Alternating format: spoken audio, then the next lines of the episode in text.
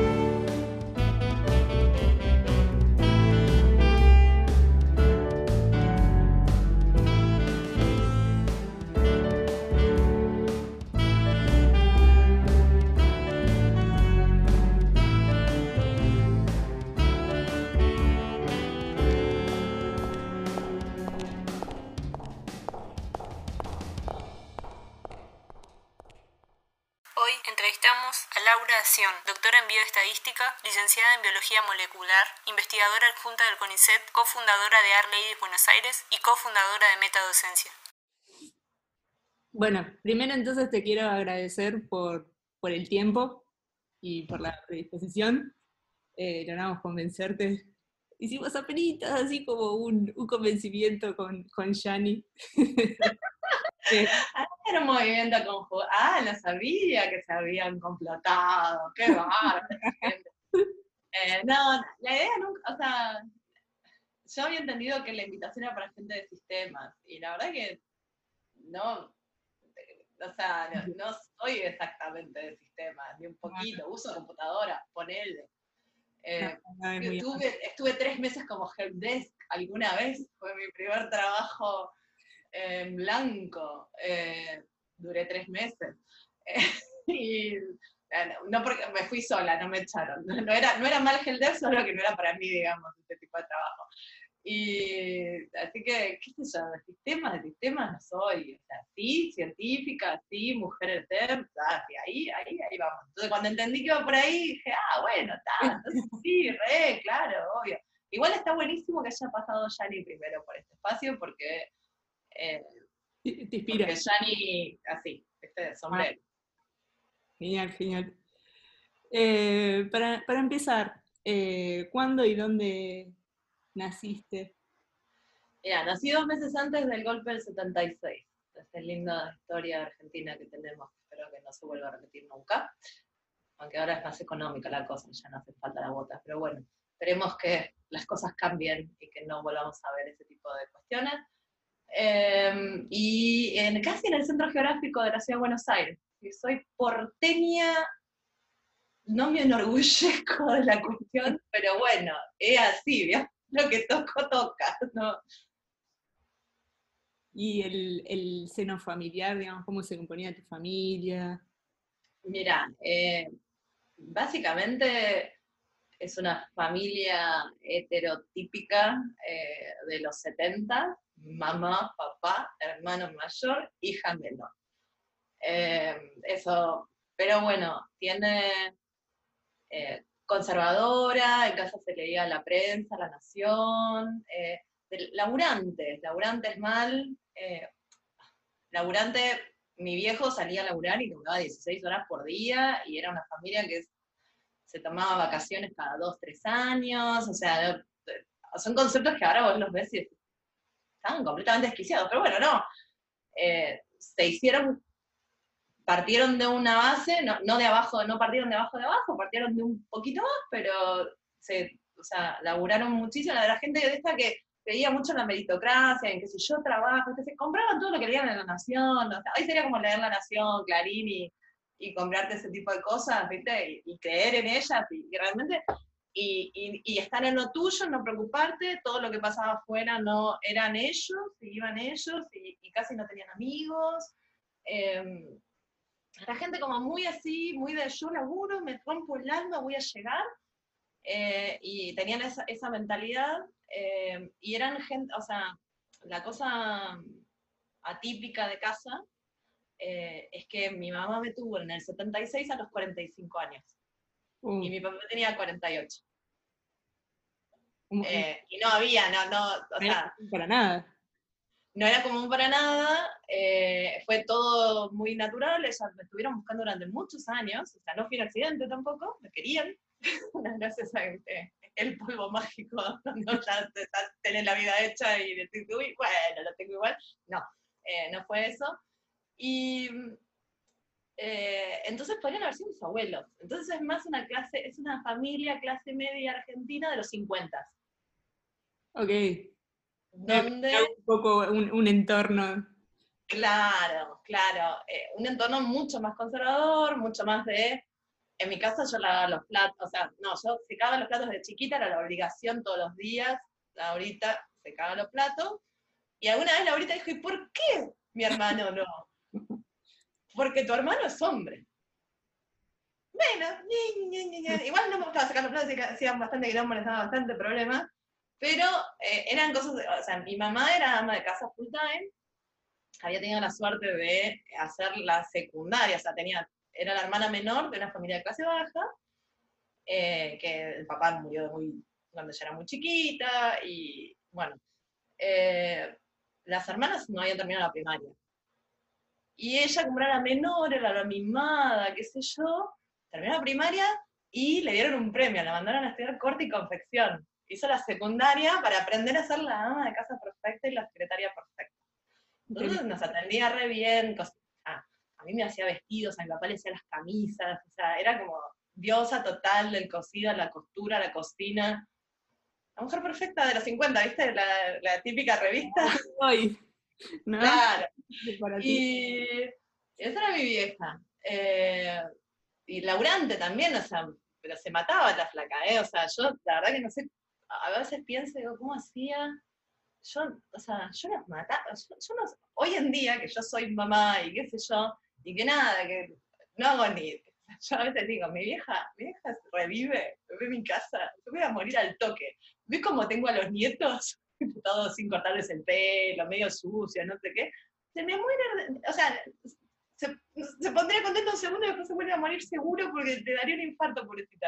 Porque ella era, viste, era todo muy, muy, muy perfecto, muy obsesiva, muy laburadora, pero eh, gratis, viste, nadie le pagaba nada. Eh, y, y, mi viejo era el ingeniero, eh, que no se supo hacer un té hasta los sesenta y pico, cuando mi vieja quedó postrada. Ahí aprendió a hacerse un té y a hacer un montón de cosas, porque también, o sea, mi vieja no lo dejaba, todavía todas esas dinámicas de los 50, viste, re locas, de, tus abuelos posiblemente, o de tus bisabuelos. No, no, mis viejos, mis viejos son muy parecidos a eso, ¿eh? Porque mis viejos son hijos de inmigrantes. Ah, bueno, los míos también, claro. Sí, nos bajamos todo el barco. Eh, por lo menos los que estamos hablando nos bajamos el barco, no todos. Problema, pero bueno. Inmigrantes italianos de la guerra. Así ¿Qué? Que, inmigrantes italianos de la guerra, así que era como bueno, los míos fueron preguerra.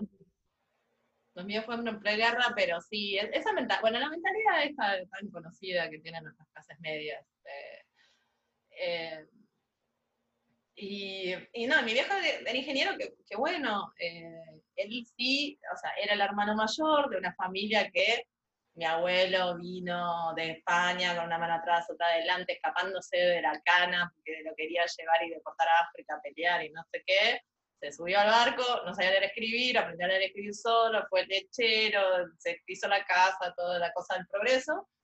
Eh, mi abuela era maestra, no sé, se había criado en el campo con, no sé, 18 hermanos, creo, y maestra, por supuesto. Bueno, yo llegó a directora, o sea, gente como, sí, muy punchi, ponele, y, o con suerte. Eh, y, mi viejo era el mayor de tres hermanos, fue el primer universitario de la familia. que igual tardó en recibirse porque empezó a estudiar y tuvo, o sea, y pegó buen laburo, y como era, siempre, ha sido siempre fue un laburante muy, muy leal y muy, muy de hacer y muy de hacer avanzar las cosas, le dieron un buen sueldo. Y como imagínate un chico tech, porque terminó siendo ingeniero en telecomunicaciones, que sería lo que es electrónica ahora. Entonces, Imagínate a alguien muy bueno en la carrera que lo, chupan full time, y bueno, el pibe terminó recibiéndose a los treinta y pico. Mi vieja tuvo que volver a laburar para que se recibiera. Y mi papá le preguntó a mi abuelo en ese momento, le pidió permiso a ver si la mujer podía ir a trabajar. O sea, a mí me hace algo así hoy en día y es como, para Dios para siempre, ¿entendés? no, no, e, e, es una mentalidad que a veces me pregunto que si yo fui criada en esa familia realmente, porque como hay una disonancia, de repente es otra cosa, pero bueno, eh, eran re buena gente, eh, muy laburadores y bueno, ese era el seno, y un hermano más grande, básicamente. Y decís, digamos, de, de tener este, este papá de primera generación universitaria, influyó, hizo algo en, ustedes para que estudien o no se prestaba tanta atención a eso? No, no, no. O sea, si hay algo que tenían en, mi viejo, sobre todo mi mamá, mi mamá quería que, o sea, cuando vio que la nena más o menos iba bien en la escuela y que no tenía los problemas del hijo mayor y que la nena la surfeaba, eh, la nena tenía problemas para insertarse en los grupos y en tener amigas y amigos y qué sé yo, y esto era como, yo no quiero que la nena se me quede sola, y pasaban los años y la nena no pegaba un chongo decente ni por casualidad, eh, y, y, era como, eso le preocupaba mucho más de, no sé si quiero que estudies tanto, nena, que no te consigas un novio y me traes los nietos. A ver, porque tú toda buena mujer, vos viste cómo es esto. Eh, y yo, mami, no, déjame joder, a mí me, es esto. Mi viejo no, mi viejo era todo lo contrario. Un poco quizás por expectativas que había puesto en, el hijo mayor que no funcionaron, y capaz que tuve suerte, o, quizás no, o quizás andas a ver, no sé, pobre, no lo voy a juzgar, eso está muerto, jodidísimo. Eh, pero siempre me alentó y siempre vio, o sea, y, cuando yo,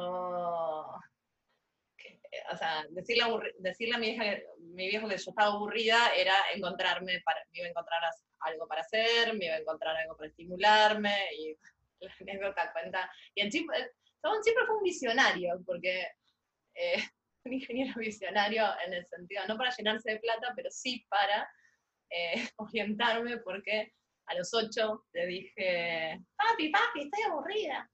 Eh, bueno, te voy a llevar a Academia Speedman, mi amor, para que aprendas a escribir a máquina. Y me dieron una clase grande, me recopé, viste como son los ocho años, o sea, la edad de mi nene ahora, yo y me recopé y bueno, entonces me recibí de actilógrafa de máquina manual, de máquina eléctrica, tomó un año, ¿no? De ir y qué sé yo. Eh, y, eh, y, después me ofrecieron clases gratis de taquigrafía y también, de 10 a 12 años, soy taquígrafa dactilógrafa de la Academias Pitman. Eh, que en realidad la taquigrafía después murió, le usé unos años para tomar apuntes, pero quedó ahí, llamaba la atención nomás. Eh, pero la dactilografía es algo que me da de comer todos los días porque yo desde muy chiquita escribo muy rápido en un teclado y el teclado es mi forma de comunicación desde, desde que entró una computadora en mi vida. Así que eh, en ese sentido, y después nada, eh, sí, tenés que estudiar inglés o 14. Mami, papi, quiero aprender a hablar inglés y francés bien. Bueno, hija, está, eh, ICANN, Alianza Francesa, o sea, además proveían los recursos, ¿no? O sea, igual la nena no les pedía, quiero irme a Disney. Decía, mami. O sea, mis pedidos eran así, por otro lado iba a, buenas escuelas públicas, y, en eso siempre me, me, bancaron, me estimularon. Mi mamá alguna vez cuando le dije que quería estudiar biología, me dijo, ¿y de qué vas a comer, hija? No, yo voy a hacer lo que me gusta. Bueno. Eh, cuando le lloraba lágrima partida, porque en 2002 me iba a Estados Unidos sin querer, pero porque no me quedaba otra, eh, decía, y vos hiciste lo que te gustaba, mi amor, ahora a llorar a otro lado. ¿quién quería hacer biología? Gracias, mami. Con amigas como vos. Eh, pero bueno, siempre, mi vieja siempre fue una mujer dura, además, como fuera, pero eh, pero sí, no, me, o sea, mi viejo siempre me alentó en todos mis delirios, en, o sea, siempre con mucha confianza, siempre me exigió un montón, siempre traía el 10, ¿y por qué no te pusieron el 11? Papi, no hay 11, mi amor, no, sé que siempre era como empujándome a vos podés más, vos podés más, lo cual generó cierto círculo virtuoso, pero hay unas cuestiones de autoexigencia que todavía estoy viendo en terapia. Pero bueno, eh, nada. El día que, me juzguen a mí mis hijos, ¿cómo? Más difícil que una tesis, la, la autoexigencia para otro capítulo. sí, sí, después hacemos otra entrevista si querés. Eh, pero privada, eso no la grabemos. Eh, no, y qué sé yo, es fácil igual eh, mirar críticamente a tus viejos, que en realidad fueron grandes, o sea, la verdad que yo los volvería a tener de padres, sí, ¿viste? si se pudiera elegir y todas esas cosas. Em, ahora que soy madre, me pregunto qué facturas me van a pasar a mí. Eh, y la realidad es que más voy creciendo y más los voy entendiendo en un montón de cosas, y más me van cayendo ciertas fichas y más voy entendiendo dónde venían. Hay cosas que yo hubiera hecho distintas y que estoy haciendo distintas, pero bueno, ¿sabes? Son, son, son momentos y cuestiones, ¿no? ¿Y mm, estudiaste en la UBA? Sí, eh, el grado lo estudié en la UBA. Eh, salvo para, para aprender idiomas, nunca puse un mango en mi educación, incluso cuando me fui afuera. Soy como muy, soy como muy militante de la educación pública. Eh, así que sí, después del secundario ingresé a, a Exactas a estudiar biología. Y y ahí incluso empecé una segunda carrera, después que me di cuenta de que quizás, porque cuando empecé biología empecé a, a laburar, con esto de que en algún momento, además siempre fui muy independiente, imagínate que una, yo fui una, adolescente díscola, muy entre comillas, porque la verdad que era una niña muy, ojalá mis hijos sean la adolescente que fui yo con, mi, con mis padres, pero para mis padres de los 50, imagínate, las cosas. Volver a casa a las 6 de la mañana, no haber avisado, era como, las cosas que me han dicho, por, bueno, que en paz descansen. Eh, entonces tuvimos una relación muy, muy difícil en la adolescencia, pues yo siempre fui una mujer muy independiente, desde tipo 9 les empecé a exigir andar sola por la calle, ¿sí? a ir sola a estas academias Pitman a las 9, a las 8 de la mañana caminando por unas cuadras que yo hoy en día, no, yo, yo adulta me frunciría toda caminada, ¿sí? Pero la nena de 9 años les hizo un piquete y me tuvieron que dejar. Yo creo que me seguían en auto a una cuadra cuando yo hacía eso después. Probablemente. Después fui, después fui viendo, cuando, cuando tuve que mirar sus cosas una vez que ya habían fallecido, fui viendo que sí, que me espiaban directamente. O sea, me dejaban hacer, pero estaban atrás mío como un helicóptero pendiente de mi seguridad y mis cuestiones. Pero qué sé yo, bueno, eh, fue la forma que encontraron de, de acolchonarme, o sea, se preocupaban, me querían, ¿no? O sea, todas estas cosas hablan de bien de ellos.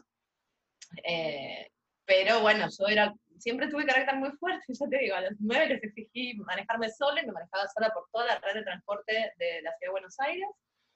Eh, todo el subte, todo, todo, todo. De hecho, terminé cadeteando para mi padre, o sea, terminé, terminaron haciendo explotaciones infantiles en el negocio familiar y las vacaciones laburadas para el negocio, y siempre fui la mejor empleada, eh, nunca me pagaron sueldo, eh, pero, pero, bueno, me pagaban con otras cosas, y, y bueno, eh, me fui para cualquier lado. bueno, que siempre fui muy independiente, entonces siempre, o sea, ya con una adolescencia tan turbulenta, buscaba la forma de independizarme de la teta familiar, ¿no? De, bueno, papá y mamá ponen todo, pero entonces cuando ellos ponían, ponían sus, sus condiciones, ¿no? Bajo mi techo, mis reglas, ¿no? Era, y yo, ya las reglas, ya desde chiquita. Esto durante la época, digamos, de, de estudio de la carrera era antes, durante la adolescencia me ponían las reglas, entonces yo ya iba viendo cómo iba a ser para eh, ya viste, 17, 18, yo ya me quería ir de casa, obviamente, pero bueno, me meto a estudiar biología, imagínate que va mal, flaca. Además, cuando salí de la secundaria, lo único que me pagaban por hacer, cuando busqué laburo, era para dar clases de secundaria. O sea, yo hablaba dos idiomas, ya qué sé yo, pero solo servía, había, había, hecho un bachiller y solo me tomaban para dar clases de secundaria. Eh, y no servía para ninguna otra cosa, salía de secundaria era como, wow.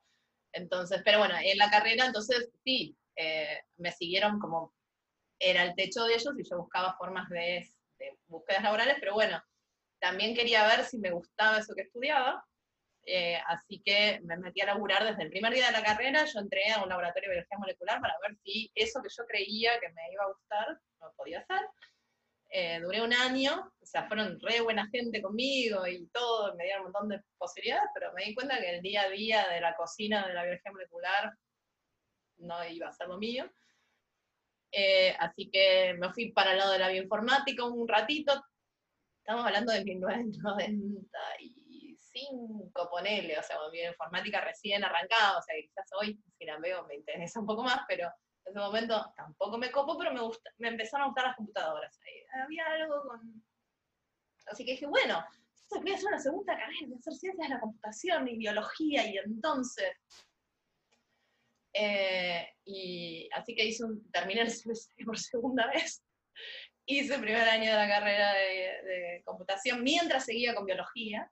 Trataba de hacer algunas materias que correspondieran a las dos. Eso también en exacto, entonces eso facilitaba un poquito la, la combineta.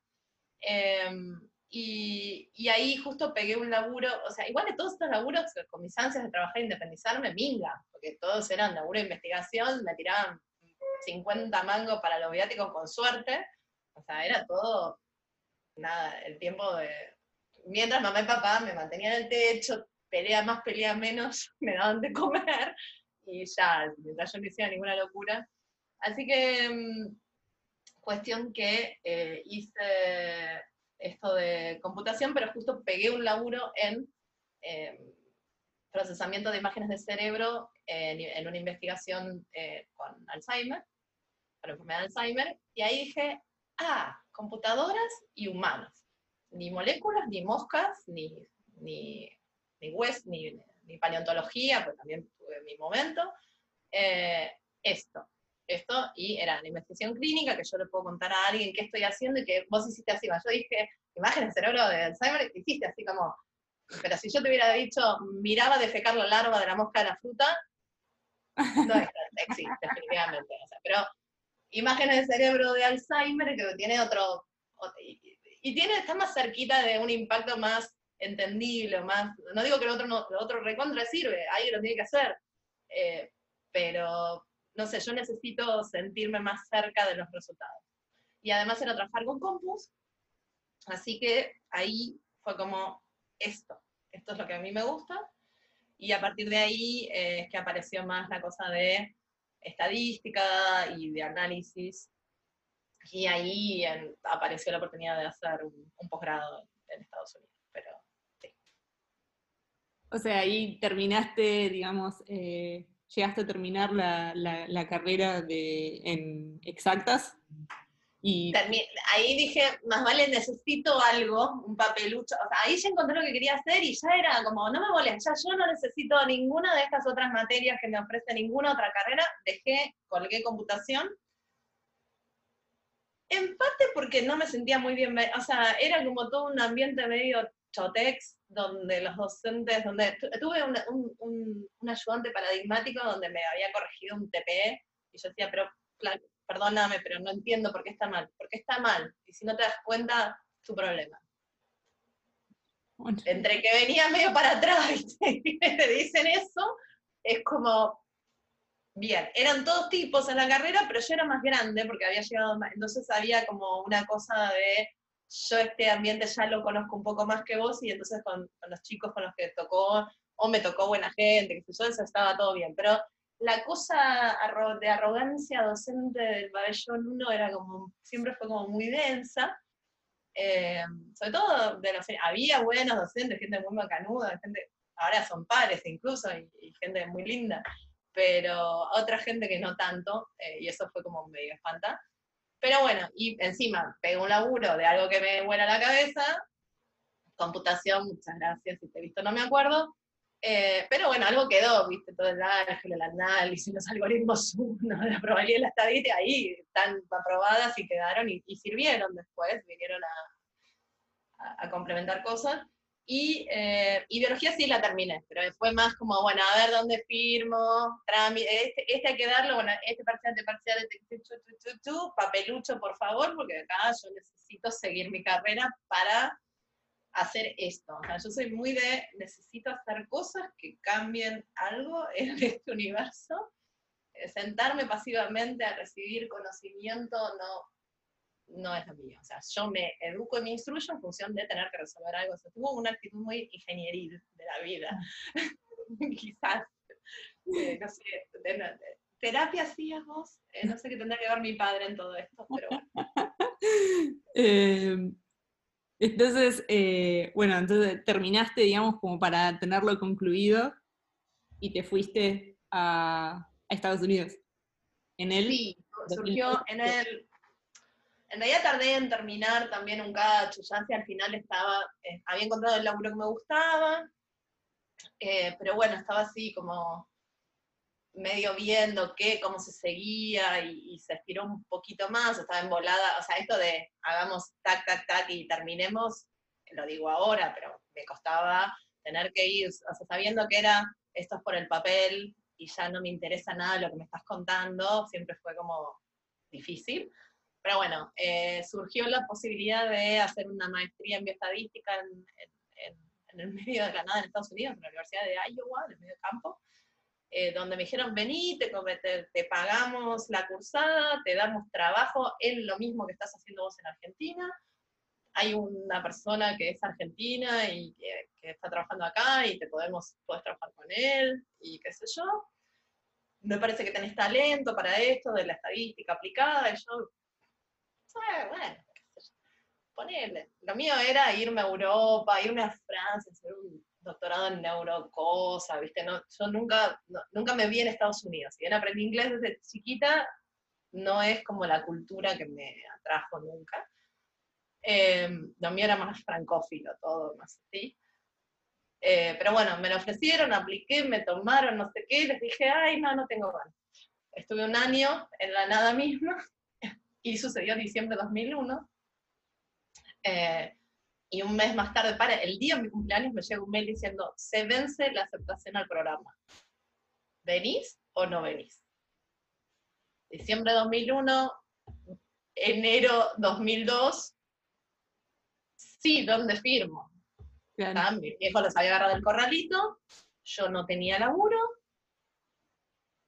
¿Quién iba a tomar una bióloga?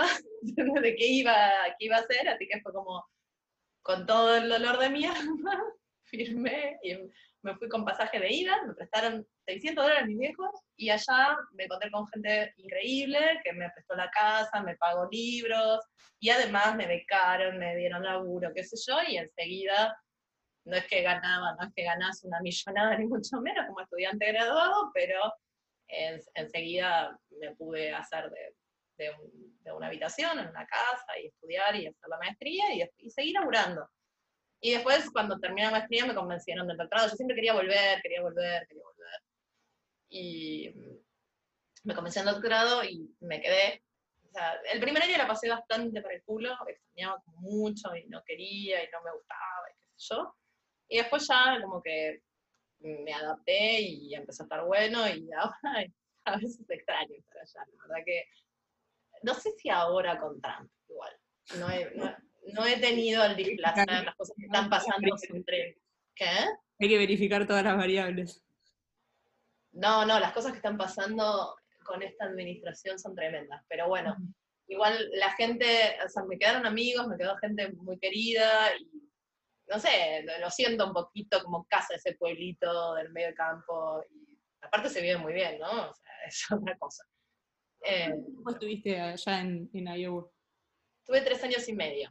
eh, con muy poquito tiempo volviendo acá, volvía para Navidad. En Navidad me escapé en 2004 tres meses, porque en mi cosa de querer volver me conseguí fondos y me inventé un proyecto y vine a entrevistar personas con tuberculosis eh, y les- eh, en, en el hospital Muñiz eh, y les preguntaba con una máscara así, yo si estaban deprimidas. Era como, bueno, eh, era una cuestión de una investigación en psiquiatría con, con, enfer- con, con, eh, con tuberculosis e infecciosas. Había todo un- A mí me inventé eso, conseguí la plata para hacerlo y estuve tres, me pasé tres meses en Buenos Aires.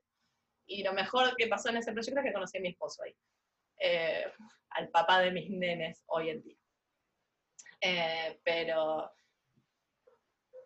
estuve entre 2002 y, y noviembre de 2005. Desde agosto de 2002 hasta noviembre de 2005. Y a la hora... Pero, sí. sí. No, que en realidad el plan era que yo tenía que quedarme como hasta 2006 de mínima, eh, pero en noviembre de 2005 mi, mi vieja tuvo un accidente cerebrovascular muy severo y me volví. Y, y seguí mi relación con Iowa, seguí todo remoto, desde, 2000 desde fines de 2005 hasta 2011, que finalmente defiendo mi tesis. Fue todo laburo remoto desde Buenos Aires, me permitieron hacerlo, me bancaron desde allá. Yo viajaba acá tanto, pero bueno, con lo que yo ganaba allá en dólares acá, eh, me permitía hacer todo y encima pagarme dos, tres, dos, tres pasajes de avión a Estados Unidos por año y estar cerca de mi familia que me estaba necesitando. eso. Eh, te, te iba a preguntar si eh, en, en esta, digamos, en, en la trayectoria de tu carrera sentiste que tuviste alguna, algún problema, alguna dificultad, alguna traba.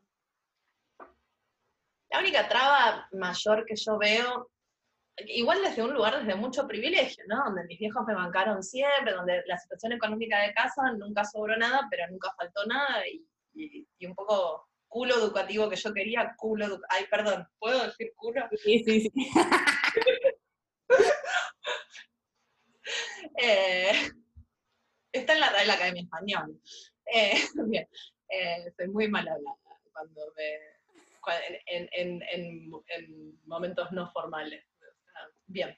Eh, cada cosa que yo pedía me, la daban a nivel educativo. eh, así que desde un lugar de mucho privilegio, eh, igual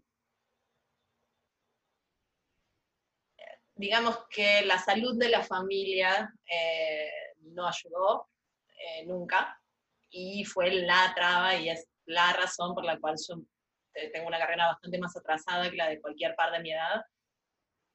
Eh, qué sé yo, creciendo, desde que nace, mi hermano siempre tuvo una enfermedad muy grave, la sigue teniendo, Eh, y eso repercutió muy fuerte en, en, lo que podían hacer mis viejos, mi mamá y mi papá.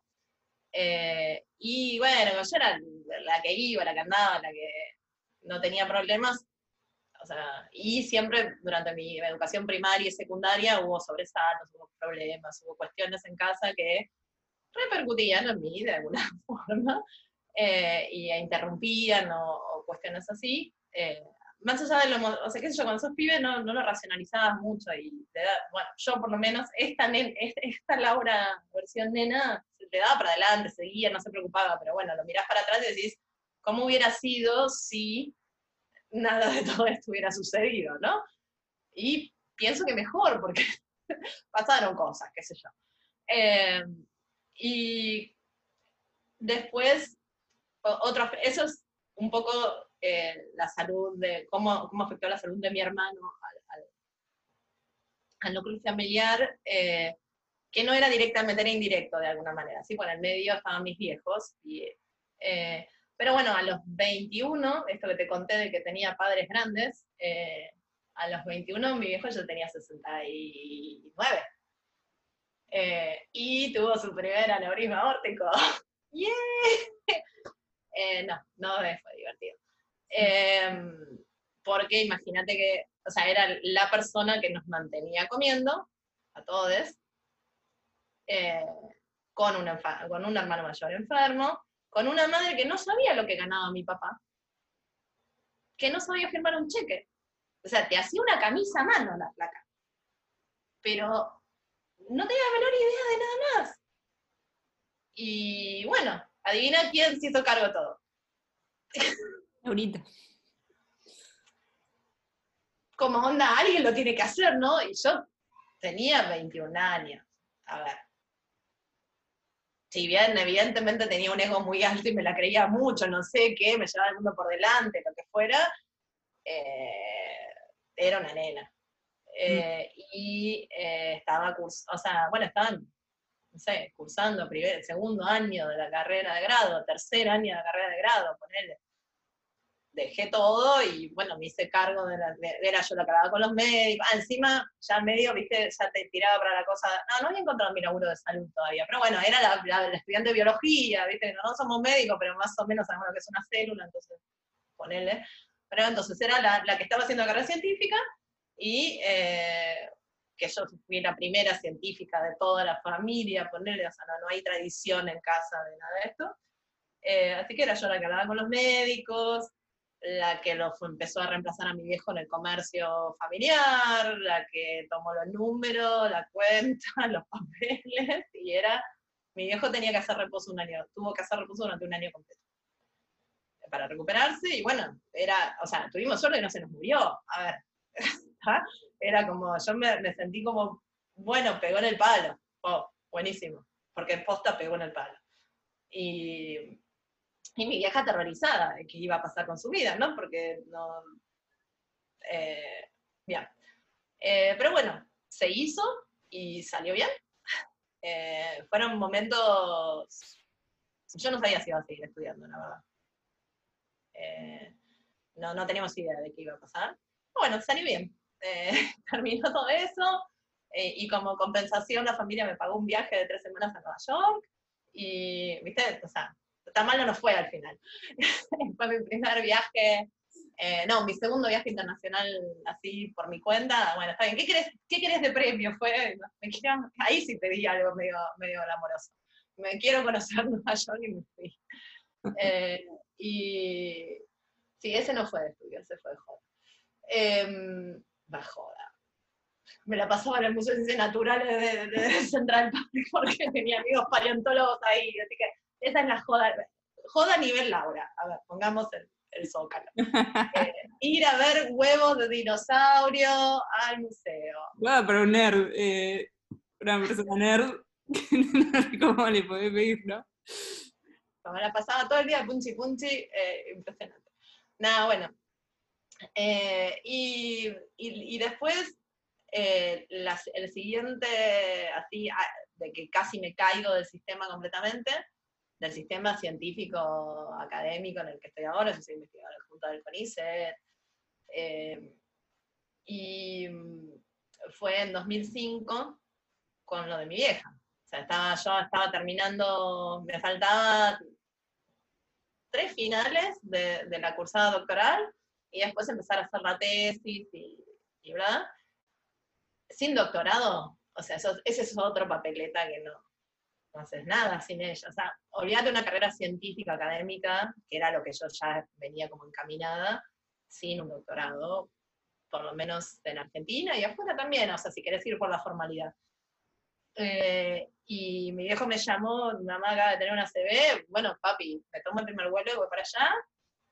Lo gracioso es que quien sería mi esposo estaba de me estaba visitando en Iowa y él también se vino, había llegado tres días, hacía tres días, se vino también. Eh, ahí ya no estaba tan sola, o sea, ahí ya no fue Laurita contra, Laurita veinteañera contra el mundo, ahí ya era un poquito más grande, pero el, tema fue bastante más heavy, eh, pues mi vieja tuvo una secuela muy, muy jodida durante seis años, hasta que falleció. Eh, y mi vieja fue una persona que nunca, o sea, uno de los mantras de mi mamá era, yo a mis hijos nunca los dejé con nadie. Nunca tuvimos nada, ella no tenía quien le ayudara a limpiar la casa, lo hacía ella, y no tenía quien le cuidara a los hijos, ni a los abuelos, ni a la familia, era ella. La super mamá, la super mujer, y era Dios. Yo, que soy madre y los delego desde que tienen siete días, imagínate, ¿no? O sea, no, no sé cómo hizo, no sé, bueno, claro. Eh, después, claro, después era era una mujer eh, que te decía las cosas que te decía y que sí, tuviste que, ponerte en, todo eso. Em, así que, eh, entonces era, ella nunca me dejó con nadie, ¿cómo la voy a dejar yo con alguien? Entonces yo me hice cargo de como cuidadora primaria al principio y bueno, y después me hice cargo de tomar decisiones complicadas para la familia y, logré eventualmente, después de un año poner de no hacer nada, eh, seguía trabajando, siempre seguí trabajando, ¿sí? porque era mi ingreso y mis viejos no estaban para ponerme el mango, así que el laburo lo mantuve, después de a poco volví al doctorado y logré irlo haciendo en paralelo de todos esos años que fueron muy difíciles. Eh, y bueno, nada, después, eh, o sea, pero lo que yo veo son cuestiones de salud familiares que hicieron, que me fueron retrasando. Entonces yo en lugar de, doctorarme en 2006, 2007, me doctoré en 2011. A ver, cinco añitos se me fueron en la nada. No porque sea tonta ni nada, sino porque cuando tenés ese tipo de circunstancias, además tenés que trabajar para mantenerte, eh, bueno, es lo que hay que igual estuvo bien, podría haber sido mucho peor, ¿eh? O sea, en otras circunstancias, eh, no, es lo peor que te puede pasar lo que me pasó a mí, ¿sí? Eh, pero bueno, eh, son cosas que pasan. Sí, bueno, también le sucede mucho, digamos, a, a, lo que es la mujer, digamos, con la carrera. Siempre está como inminentemente, ¿no? Dos cosas. A ver si dejas, elegís como el estudio de la familia, el estudio de la familia, o, sí, fue, fue, lo mío fue una autoexigencia. Fue, elección mía esto de volver y cuidar. Yo, yo, siempre dije, yo me voy, pero voy a volver a cuidar a, mis viejos eventualmente. Yo lo, hice voluntariamente, nadie me lo exigió. No sé, ponerle que la crianza no tuvo nada que ver en todo esto. Era. O sea, me creo lo suficientemente independiente para creer que lo hizo porque quería y no porque fue instilado en, los deberes que me correspondían por mi género. Lo dejamos abierto, lo discutimos otro día. En, este, en este camino, que también que fue como muy sacrificado, fue duro por las cosas que, que mencionás, ¿a quién citarías como mentores, personas influyentes que te acompañaron en tu carrera? Uh, eh, bueno, hay un montón, hay un montón en los distintos momentos. Eh, la persona con la que sigo trabajando y que trabajo desde hace, sí, desde, 1999, o sea, ya llevamos 20 eh, añitos nomás, este, el que yo llamo mi papá estadounidense. Yo para darle, yo a mi viejo igual, yo puedo decir muchas cosas a mi viejo, pero ojalá, ojalá mi compañero sea la, mitad de, de, grosso que fue mi viejo. Eh, le acabo de poner una vara, pobrecito. esto no, esto no, esto no, va a ser público, ¿no? Gris. Eh, no, el, el, yo le digo papá estadounidense, papá académico estadounidense, es Steve Arndt, eh, que tuve la suerte de fue el que me dijo, eh, me parece que tenés talento para los números, me parece que el programa este de, de estadística, vive en Iowa, eh, y, y, bueno, siempre fue, me enseñó generosidad, me, me, enseñó que no vale la pena ser tan competitiva necesariamente, que más vale ser más generoso. Eh, y, siempre ha sido hiper generoso conmigo y yo, yo ahora soy, a, mi a mi tiempo me toca ser mentora y bueno, todo lo que, todo lo que yo hago lo aprendí básicamente. Eh, de estimularme, de exigirme, pero hasta por ahí, pero dejarme, o sea, tiene, tiene un, todo un estilo muy particular, no es un gran académico, pero no es nadie que, oh, science, nature, bla, bla, super figura, no, no es nadie así, pero es un ser humano increíble que me ha ayudado muchísimo. Y yo he tenido muchísima suerte al tenerlo ahí, porque me ha, abierto, me ha cedido, me cede lugares. Steve es una persona que abre la puerta, te deja pasar y se corre, ¿entendés? es un hombre blanco, setentó, de, de, tienes, no sé, pero es un señor grande, ya es mérito, ¿viste? O sea, son estas figuras, eh, pero no, nada que ver. Eh, a, a, mí me encantaría, si, si todo el mundo fuera como Steve, en la academia,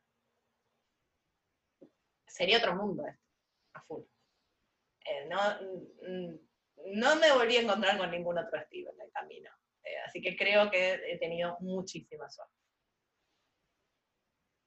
Y, mm, y después, eh, o sea, ese es como mi mentor. después más cercano, en los últimos años, digamos, eh, descubrir Art Ladies eh, me, me encontró con un montón de mujeres y colegas y gente eh, de todo el mundo de quien inspirarme y de quien, o sea, yo nunca fui de tener modelos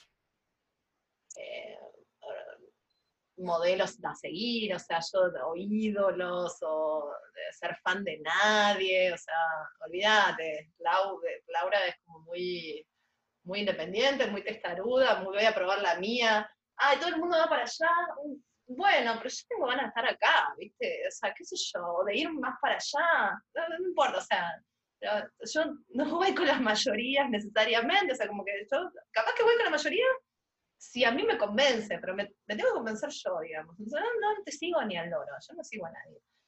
Em, hasta que llegó, o sea, el mismo Steve tuvo que convencerme de alguna manera de lo que él me proponía. O sea, me tenés que convencer. Una vez que me convences de que por ahí es la cosa, eh, te empiezo a seguir y, y, medio que me fanatizo y te sigo. Pero no, no es automático, digamos. O sea, no, no, la autoridad por la autoridad misma conmigo va muy mal.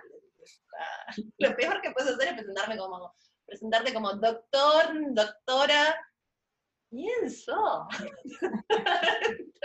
Primero, y, y, podés ser, eh, no sé, un nene de seis años y me colocas con algo y yo estoy, ok, a ver doctor, por favor, explíqueme. Eh, no, no, no, la prueba por autoridad conmigo no, desde, siempre. Por eso mis hijos siempre era cuando, ¿y por qué? Porque lo digo yo. Claro, no, bueno, es una semilla muy fuerte. Claro. Eh, porque es mi casa. Bueno, me voy a vivir a otra, ¿viste? ¿Qué onda? O sea, eh, ese siempre es una, un rasgo personalidad mío. Eh, pero bueno, en Art Ladies, eh, de repente descubrí un montón de gente, un montón de, de, mujeres fuertes a las que sí, empecé a admirar, me empecé a inspirar, me empecé a decir, ay, yo quiero ser como ella cuando esté grande. Ay, no, yo, ah, pará, pero ella fue grande, Laura. Eh, bueno, pero en la próxima vida quizás me gustaría ser como esta, como aquella, como... Y, y ahí me encontré con un grupo de pares que no solo son colegas de aventuras comunitarias y hacemos cosas juntas y laburamos juntas y nos sentimos muy a gusto, incluso en situaciones de alto estrés nos divertimos, está bueno. eh, sino con amigas. O sea, pasado los 40 descubrí cómo es tener un grupo de amigas que te bancan, que te se fuman toda la intensidad, te imaginarás con todo lo que estás escuchando el nivel de intensidad que tengo, insoportable.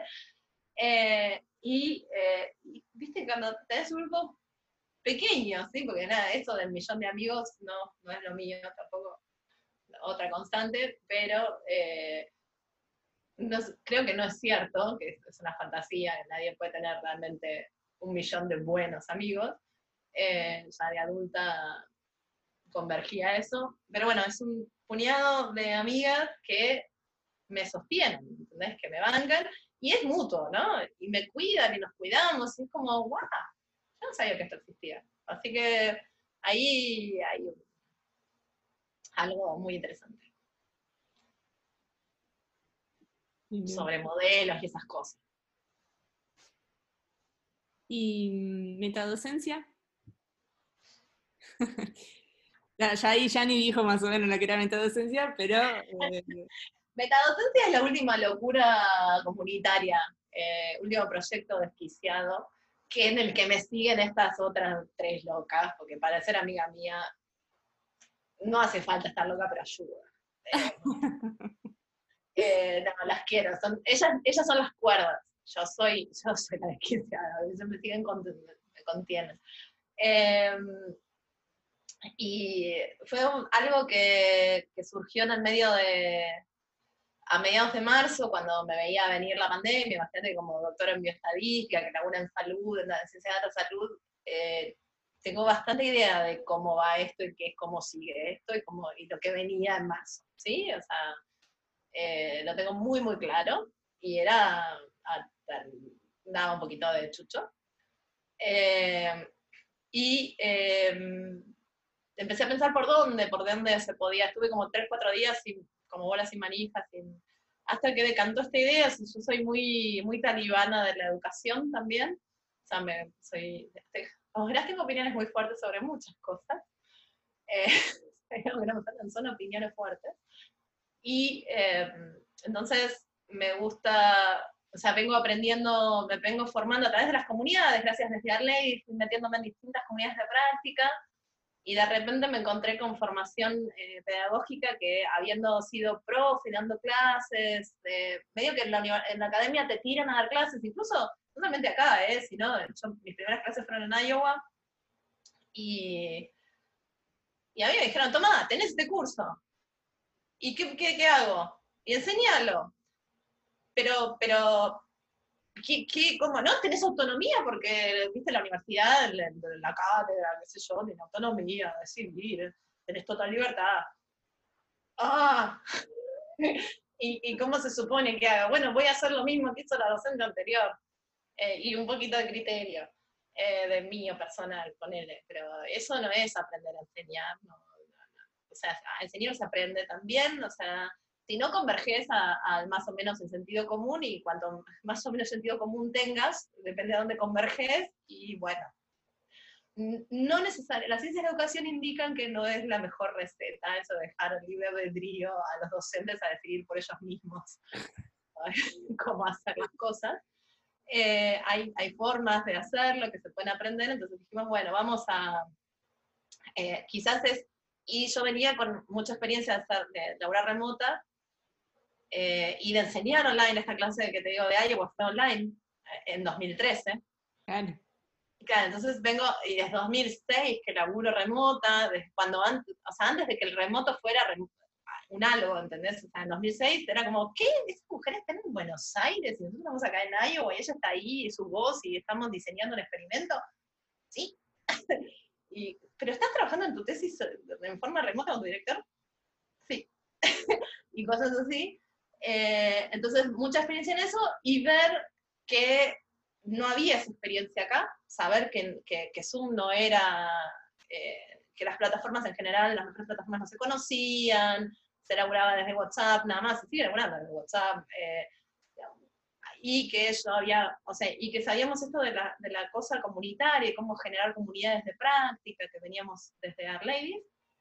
Así que eh, le tiré la idea a este grupo, a este core de amigas que me hacen de, filtro, de ataje, de todo, y, y se recoparon.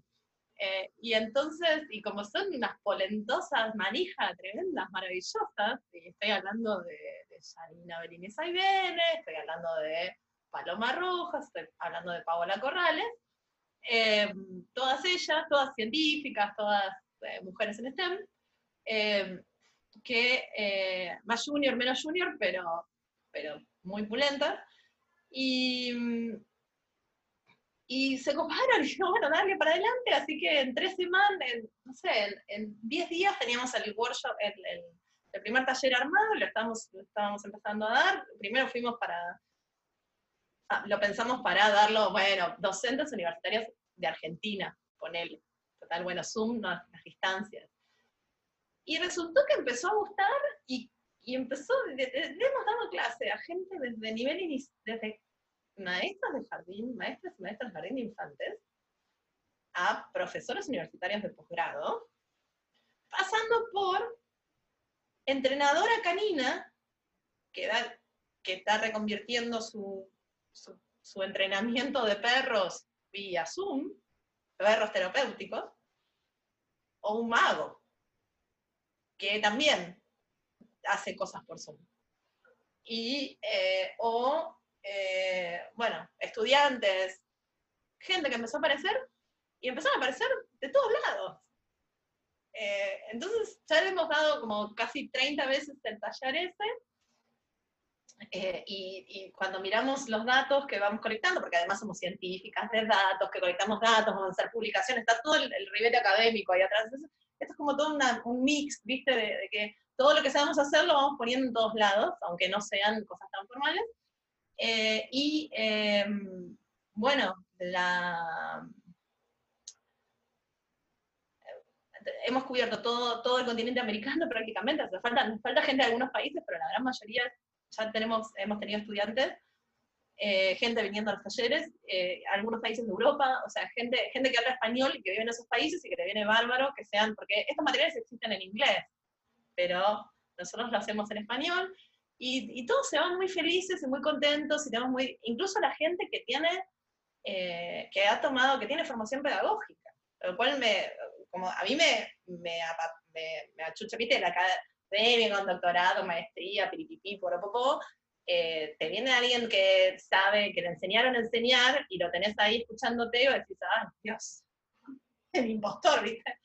Pero son cosas, son contentos también, y he tenido muy buen feedback de esa gente, eh, hemos, porque yo esto es, no soy ni al principio ni al fin de nuestra docencia, eh, y, y, o sea, y nos dicen, la cosa es que son como todas perogrulladas, ¿viste? es como bajar a tierra un montón de teoría de ciencias de la educación, eh, y, y, en lugar de usar jerga, usamos, che, tenés que hacerle el multiple choice, ¿sí? Y esa es la, la, evaluación formativa, y esto es metacognición y que se llama, bueno, no todas las palabritas mágicas de la jerga las guardamos en el placar, eh, y bajamos cosas bien prácticas que con, casi sin recursos las puedes implementar, y, cosas que decían, claro, a mí nunca me lo enseñaron así, entonces a mí ni se me hubiera ocurrido, porque claro, esta, tradición de que vos enseñás como te enseñaron a vos, porque es, mm, en general no te formás, y si te formás, quizás es tan técnico y tan teórico que falta bajarlo a tierra, entonces como que está teniendo muy buen impacto y la comunidad, empezamos entre las amigas y entre gente de la comunidad que nos, nos hemos ido conociendo, trabajando haciendo cosas juntos, gente muy, muy que o sea, muy que de laburar gratis y laburar mucho, porque, ah, todo esto es voluntario, todo esto, no, hay un mango. Eh, no cobramos un mango por hacerlo, eh, a la gente son, son workshops gratuitos, eh, y, y, no nos está bancando nadie. Entonces, eh, por ahora lo vamos tirando, digamos, es con las ganas nomás, esto se sustenta con, ganas eh, por el momento. Y, y, bueno, y se van, o sea, todo el mundo se va como muy contento. Y como que suma mucho y se ha sumado gente, porque para colaborar también solo se necesitan ganas, porque así como nosotros no pedimos papeles para tomar el curso, no damos papeles, no damos certificados, y a cualquiera que quiera colaborar tampoco le pedimos papeles. No necesitas tener doctorado, maestría, O sea, es, venga, ¿tenés tiempo? Yo te voy a encontrar algo para hacer. Todo el mundo sabe que no puede pasar por delante mío y decir que tiene tiempo porque me sobran ideas, soy muy creativa, soy, un peligro. Eh, así que, pero se ha sumado gente, se ha sumado gente del interior del país, o sea, es un equipo muy federal, y estamos gente de la academia, gente que no, o sea, hay de todo y está buenísimo. La mayoría somos mujeres, eh, pero no tiene por qué ser así necesariamente. Y bueno, eh, estamos viendo, yo la verdad que ojalá sea sustentable el proyecto porque me parece que puede aportar. Eh, hasta ahora viene, venimos bancados, o sea, no, no tenemos, las instituciones formales no nos entienden, ¿no? como que además están como desbordadas, ¿no? Imagínate, educación es la segunda trinchera, la primera es salud, la segunda es educación, así que como que ideas locas, Laura, ahora no, mi amor. O sea, es momento, apenas sé que voy a hacer con mi cursada, vos querés que además me venís con estas cosas de las comunidades, piripipi, con logos y cosas, y webs, y Zoom, y qué sé yo. Eh, no, olvídate. Eh, así que, salvo a Yani, que sí, INTA, que sí puede usar parte del tiempo de INTA para esto, eh, INTA es el Instituto Nacional de Tecnología Agropecuaria, o sea, el INTA Anguil de La Pampa está, le presta un poco de tiempo a Yani, el resto somos todos voluntarios, y eh, estamos a la búsqueda, o sea, nos hace falta un, chapaje, un, andamiaje de institucional, porque no somos, somos un grupo de gente, eh, para poder recibir fondos internacionales. estamos tratando de buscar fondos internacionales. De hecho, yo creo que tenemos más chance, pero ser, que sea muy pesimista en, este, esta visión, de recibir fondos internacionales eh, que de encontrar una institución local que, nos quiera sponsorear. Espero que cambie eso pronto, pero de hecho ya estamos funcionando con un subsidio internacional que me habían dado a mí para hacer viajes al exterior, para conferencias, y que bueno, me dejaron la Open Bioinformatics Foundation, eh, nos autorizó a pagar el Zoom que en, este, en que estás grabando esta entrevista, y no se cortó los 40 minutos, eh, que es lo que mantiene metadocencia andando, básicamente, porque lo único que usamos es eso, bueno, y, un calendario, o sea, nos, nos paga la infraestructura y con eso tiramos, pero bueno, eh, ya te digo, mis viejos no eran Bill Gates, eh, marido tampoco, eh, el tiempo eventualmente hay que cobrarlo porque no, no mucho, pero un poquito, si no, no se sostiene, no se sostiene. así que, y no queremos cobrarle a la gente. ¿no? O sea, la idea es que siga siendo abierto y que, que no haya una barrera eh, económica para, para estas herramientas que son tan, tan, tan, Es que si no seguís perpetuando lo mismo, digamos. Exactamente, la gente que lo puede pagar ya lo paga, en general. Y la universidad, acá tenemos eh, educación gratuita, pero las maestrías se pagan, los doctorados se pagan. Sigue siendo elitista, la universidad sigue siendo elitista. ¿tenés tiempo una hora más? ¿Hacemos, charlamos por eso? Sí, no, no. Eh, incluso la educación pública, con todo lo público y gratuita que es, eh, acceder. y todo lo demás, los viajes. Que bueno, ahora con, hay varias universidades nacionales más, por suerte. Pero igual. Eh, es certificado, mucho. Es, es, muy difícil y no es para todo el mundo. Eh, y bueno, y ahora, bueno, la pandemia ha abierto la puerta de la desigualdad tecnológica, etcétera, es, es complicado. faltan muchísimos recursos, falta más. Bueno, nosotros no queremos ser parte del problema, queremos ser parte de la solución. Y o sea, tenemos gente de todas las provincias, creo que nos falta Chubut, pero ha venido gente de todas las provincias, de escuelas, de lugares súper remotos, eh, y, y, la verdad que nos pone muy contentos poder acercar eh, materiales que eh, parte del material son cosas que en el primer mundo te cobran por tomar. Eh, así que, qué sé yo, poner un poquito, devolver un poquito no está mal. Eh, habría que devolver mucho más, pero bueno. Bueno, llegamos a la última pregunta. Creo que pasamos por todos los temas, pero siempre me gusta preguntarlo. Si hay algo que te hubiese gustado que te pregunte que no lo hice. No, están divinas las preguntas. Por mí podés tachar esa pregunta de ahora en adelante. Yo te doy permiso para muchísimas gracias, muchísimas gracias por tu tiempo, Mariana, por hacer esto, eh, por escuchar, por darnos una voz. Eh, el laburo que hacen los de sistemas está muy bueno. Eh, así que vos como parte de los de sistemas, acá les agradezco y nada, muchísimas gracias. Ah, gracias, gracias a vos por, por, el tiempo y por todas las historias que estuviste contando. Espero no arrepentirme de, ninguna burrada que haya dicho. Igual ya estoy curada de espanto. Una vez que tenés hijos, decís cualquier cosa, ya no importa. todo. todo pudor se me fue el día de mi primer parto. Eh... Título, placa roja. bueno, te agradezco y bueno, nada, seguimos en contacto. Dale, dale, muchísimas gracias. Gracias.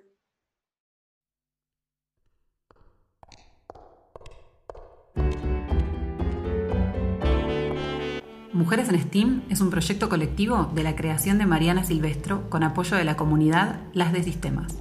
En ilustraciones, Mailén García. Redes y difusión, Virginia Barros y Luciana Dubiau. El tema musical es de Gabriela de Gregorio y en locución, Débora Arce. Podés seguir las notas completas en Medium, barra Mujeres en STEAM y barra Las de Sistemas. Las entrevistas completas las puedes ver en YouTube en el canal barra Mariana Silvestro y barra Las de Sistemas. Corre la voz, avísale a tus amigues. Nos reencontramos en el próximo episodio.